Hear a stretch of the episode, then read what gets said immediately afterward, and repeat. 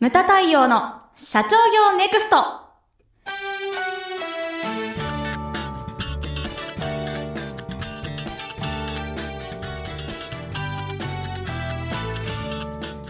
ムタ太陽の社長業ネクストは1965年創業以来一貫して全国の中小企業の経営実務のお手伝いをしてきた日本経営合理化協会理事長のムタ太陽による次の時代を切り開くビジネスリーダーのための番組です。社長やリーダーが知るべきキーワードや考え方書籍社長の悩みなどリスナーの皆様からの質問に毎週お答えしながら日々の仕事や中小企業の経営にどう生かすべきか明快な切り口で解説します。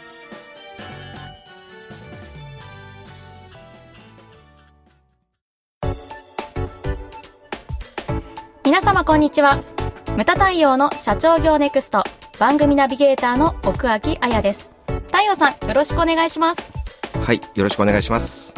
さて、え今回のテーマは、販売方法についてですが、まあ販売方法っていろいろあるように思えるんですが、太陽さん、どうお考えですか？そうですね、はい。販売方法っていうこう単語を見ちゃうと、はい。こうなんかねイメージしづらいんですけれども、ええ実はですね私も講演の中でよく言ってるんですけれども、販売方法ってはい。突き詰めるとはい。大きく分けて5つしかないんですえね。えはい、はい、で一個一個、はい。今回はですね説明をしていきたいと思います。お願いします。一つ目がですね、はい。訪問販売です。はい、訪問販売。はい、これはですね営業マンを使った、えー販売方法ですね、うちの会社も結構ねいろんな営業マン出入りをしてます、ええホテルの方であったり、うんうん。印刷会社の方であったり、まあいろんなはい方々いらっしゃいますけれども、営業マンを使った販売方法ですのであの営業マンの教育っていうのが結う構ん。大切だなと、ええ。営業マンが嫌われてしまったらそれだけでね長いお,、ね、お取引も中止になったりとかはい。ですので営業マン教育というのが非常に重要な販売方法ですね。で店頭販売。はい。これはですね商品とお金をお店でこう相対してこう交換をするという、まあ、アパレルであったり、はい。まあ、飲食店もそうですよね。えっていったこう商売の原点みたいなやつですね、はいうんうん。私も大学時代アルバイトをしてまして、ええ東急ハンズでアルバイトをしてたんですね、はい。ええ4年間ハンズ兄さんをやってました。エプロンを着て。そうだったんですか。はい、で4年間キャッシャーで働きましたね、ええ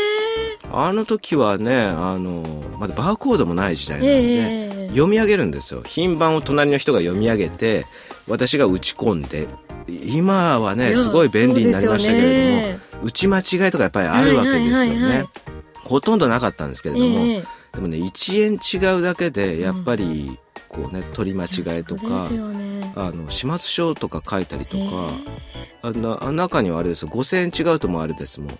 統括までお詫びに行かなきゃいけないみたいな。結構大変でした、はいはい。まあでも大切なことですからねそのはい。1円の大切さっていうのをこうんうアルバイトの時に学びました、はい。そういったものが店頭販売ですけど、あいちゃんもなんかバイトやってた？やってましたよ。私はですね、はい。学生時代ずっとあの家電量販店の,、うん。あの販売員というかキャンペーンのスタッフをしておりました。意外、まさに店頭販売を。あでも説明とか説明ですね。覚えるのが大変だったザりとか。接客でしたね。でああいうのもね、お客様の方が詳しかったりとかそうなんですよ。難しいよえね ええいや非常にだからねこういった分野のやっぱり会社っていうのはやっぱりええ社員教育とか知識とか、はい。結構重要ですよね。そうですね。研修やっぱりたくさんありましたね、うん。でお客さんはやっぱりね自分の方が詳しいとかこう思ったりするとバカにされたりもしますから、ね。はい。結構大切なことですよね。はい、じゃあ次いきますけれども、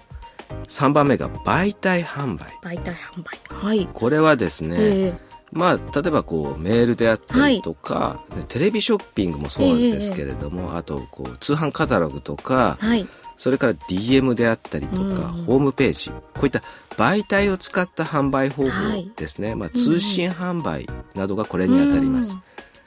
これもですねまあねここまでホームページとか盛んになってきますと、はいまあ、やってる会社様々ありますけれども、まあ自分の扱ってる商品によってこのマッチングってありますよね、はい。やっぱりテレビがよいいのか。それからこうホームページがいいのか。とか、いろいろあると思います。で4番目。これが配置販売ですね。配置販売ですか？これイメージしにくいと思いますけれども、えーはい、例えば、はい、街中にあふれてる自動販売機ですとか、うん、あと最近増えてきてるのがコインパーキングとか、はいはいはい、それからゲームセンターそれからコインランドリーとか、会社で置き薬とか、オフィスグリコとかね、はいはい、やってる会社もあると思います、うんうんうん、でこういったものですね最近なんかはね自販機コンビニなんていうのも出てきておりますけれども、はい、まあ、高いところのビルの上とか、はい、あの物流センターとかねそもそもコンビニが近くにないとか、うんうん、工場とかそういったところのに設置が進んでるみたいですね、これがまあ配置販売です、うんで最後がですね展示販売です。展示。はい、はい。これはイベントとかにブースを出してそこで商品製品を売ったりすることですね、はい。うん、例えばうちの会社もセミナーとかをこう、えー、多くやってますけれども、はい、そこのこう休み時間に受付の横で例えば本とか CD とかを販売するのは、あれはまあ展示販売になります、うん大きく分けるとですね販売方法っていうのはこの5つしかないんですね、はい、訪問と店頭と媒体と配置と展示。そうなんです、はい、で皆さんこれを聞かれてる方はですねこう考えていただきたいのは今自分こうね経営してる人は、自分の会社は一体いくつの売り方をやってるのかということをですね考えていただきたいです、で一つだったらこれはですねまあ落第と、私はそういうふうに言っています、えー、で二つでまだまだかなと、はい、で三つやってたら合格です、はい、でこれね五つやろうとしたらこれは無理なんですね、うんうんうん、でも一つの一つでも多くでもこうなんか販売方法を取っていただきたいと、はい、それは何でかって言ったらですね、一、うん、つ売り方を変えたら、そこには必ず新しいお客様が存在するんですね。うん例えば今現在店頭でしか販売してない会社が媒体販売を始めた途端、それはですね、まあ、証券とかをすっ飛ばして、あのまあ、全国、全世界のお客様とつながるわけです。ですんで一つでも多くの販売方法というのを、これはできないか。あのいきなりですね、まあ、これもあれもっていうのはできないんですね。例えば今年はこれにチャレンジしようとか、うん、来年はこっちもやってみようとか、えー、徐々に徐々にこう売り方っていうのを増やしていっていただきたいなと、はい、まあ、ホームページっていうのもいきなりね作って、はい、そのね翌日翌月から利益が出るっていうものでもないんでうんでね、こう徐々に徐々に取り組んでいっていただきたいなと。はいやっぱり私の指導先でもこう、はい、そういった売り方っていうのをこう、うん、新しく入れてる会社が結構あるんですね。はい、はい。京都にある食品会社なんかはですね、えーはい、まあ、コンビニさんのベンダーなんですけれども、えー、まあ、サンドイッチとかお弁当お惣菜をこう入れてるんですけれども、はい、自社オリジナルのお弁当を作ったんですね。で面白いんですよ、はい、瓶の中に入ってるお弁当でしてこうジャムをでかくしたような、はい、ジャムの瓶を。おしゃれですね。で透明でこう見えるんですね。はい、一番下に五穀米、うん、でその上にいり卵、えー、その上にこう鶏そぼろ、うん、でそして上に一番上にですねサラダが乗ってる。色とりどりな。そう。で食べ方がありまして、えー、これ混ぜちゃいけないんですあダメなんですか？はい、えー、サラダから最初に食べてこう徐々に食べていくっていうダイエットがあるじゃないですか、えー、はいはい。食べる順ダイエットですね。はい。でこう野菜がこう胃に膜を張って、吸収を抑えてくれる。はいはい。でそういうダイエット的にも効果がある見た目にもいい味もいいっていうことで、はい、でこれですね、うんうん、びっくりしたことにあの伊勢丹のバイヤーさんの目に留まりまして、えー。で新宿の伊勢丹の上でですね、はい、こう京都物産展なんだけれども、えー、伝統的な京都ではなくて、はい、新しい京都を発信しようという物産展にこう出展決まってですね2年連続出展してるんですよ。でこれ重要なのが、はい、今までそのコンビニさんのベンダーでこう、はい、もちろん今もやってますけれども、うんうん、それっていうのは直接消費者さんとつながってないわけじゃないですか。はい。で伊勢丹の店頭でですね、うんうんうん、私行ったんですけれども、はい、社長が自ら嬉しそうにこう販売してました。